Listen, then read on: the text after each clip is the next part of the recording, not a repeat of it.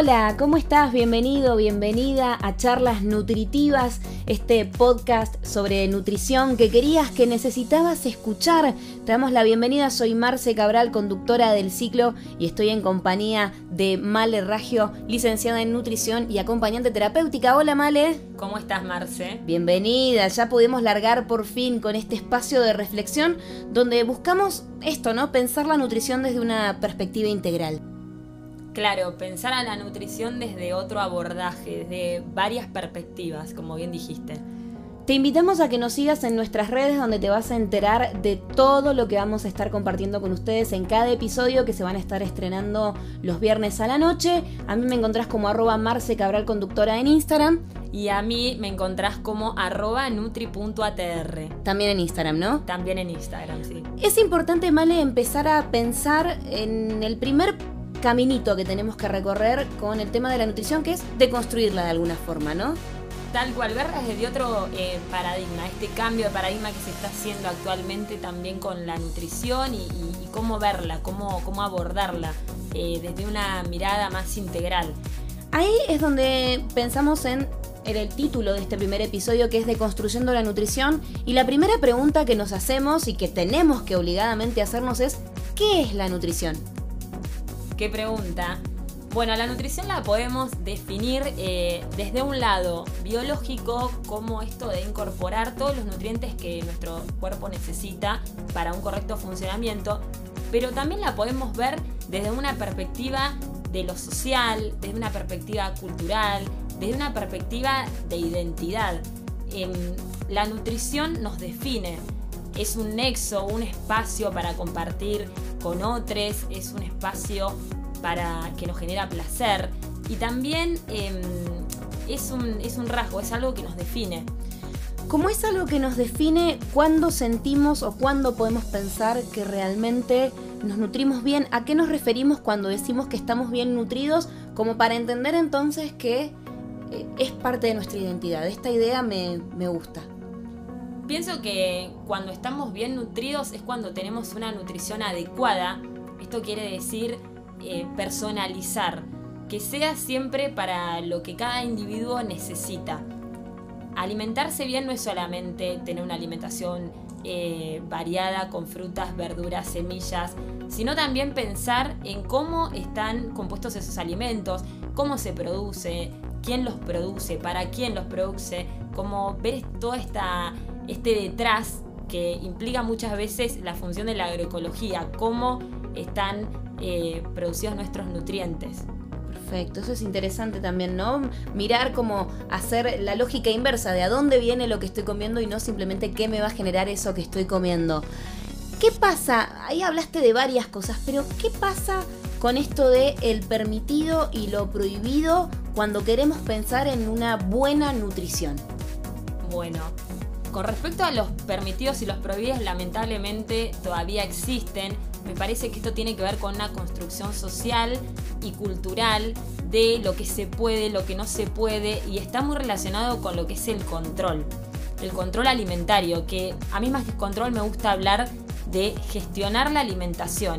Me parece que hay que ir esto a lo autogestivo. Eh, y que ningún alimento ni ningún producto alimentario está prohibido, sino hay que abordar y ver em, qué se puede comer en mayor cantidad, en menor cantidad y qué nos genera placer y qué no, eh, teniendo en cuenta nuestra salud emocional, ¿no? Perfecto, ahí pienso en esto de la salud emocional y se me viene a la mente una palabra que suele ser como como un cuco para muchos que alguna vez quizás han tenido alguna mala experiencia, ¿no? Yendo al o a la nutricionista, que es el tema de las dietas. ¿Qué lugar ocupan realmente las dietas en la nutrición? Bueno, las dietas están indicadas para una situación particular, para una condición de salud particular o como para una patología. No es que se tienen que llevar a lo largo de la vida. Más que dietas, me gusta hablar de hábitos alimentarios y de planes de alimentación, que esto se da a través de la educación alimentaria personalizada tener en cuenta cuáles son las condiciones de esa persona, qué es lo que le gusta, qué es lo que no le gusta, qué es lo que puede o no puede comprar. Tener en cuenta todo, eh, siempre volviendo a esto, como este abordaje integral de la nutrición eh, y también tener en cuenta que estas dietas restrictivas muchas veces generan una mala relación con la comida. Esto de la mala relación con la comida y lo que mencionaste también de la salud emocional me lleva a pensar en que podemos entonces cambiar este modo de ver los desórdenes alimentarios, que es otro tema que también vamos a tocar, y empezar a pensarlos como, bueno, como algo a abordar, y vos creo que también lo dijiste varias veces, esta mirada integral. Imagino que te referís a un enfoque multidisciplinario o interdisciplinario, mejor dicho. Sí, creo que la nutrición es parte, digamos, de la salud y una salud es, parte, digamos, un bienestar físico, emocional, social, cultural, económico, eh, desde todos los aspectos. Y esto se aborda siempre con un equipo. Nunca trabajar eh, de forma individual, sino como trabajar en conjunto, siempre personalizando. Me parece que hay que empezar a hablar también de cómo las emociones impactan en nuestra alimentación, cómo la alimentación también impacta en las emociones y viceversa es interesante pensar y preguntarnos en relación a todo esto que venimos hablando, ¿qué necesitamos entonces para alimentarnos de forma saludable y consciente? Ir a los alimentos frescos, a los alimentos naturales, a lo que la naturaleza nos provee. Siempre eh, me parece que ese es el pilar de una adecuada nutrición, incorporar la mayor cantidad de nutrientes y distintos grupos alimentarios, hablar de frutas, de verduras, de cereales integrales, de carnes para quien quiera comerlas o no, fijarse también en ese método de producción. Lo que más se pueda, digamos, ampliar nuestra nutrición nos va a ayudar a que sea cada vez más integral y a, que sea una función preventiva para para cualquier patología o para cualquier proceso de, salud. Y también mirarlas desde el lado integral, desde el lado del cuidado y la salud emocional. Retomando esto de la salud emocional, te pregunto, ¿hay alguna relación entre la forma en la que nos nutrimos o la forma en la que nos alimentamos o en la que elegimos hacerlo con nuestro entorno. Digo, por ejemplo, en casa a tal hora se come, a tal hora no se come, se comen tales productos, tales otros no, o tales alimentos, tales otros no. ¿Hay alguna relación entre el entorno y cómo nosotros miramos nuestra nutrición? Sí, está muy relacionado. Em, siempre hablo de entorno saludable, de cómo el contexto familiar, el contexto social influye. Y también eso va a influir en nuestra alimentación, pero también en nuestra eh, salud emocional, en nuestras emociones. Acá me parece interesante hablar de todo este abordaje en perspectiva de género eh, y cómo también repercute en las infancias, ¿no?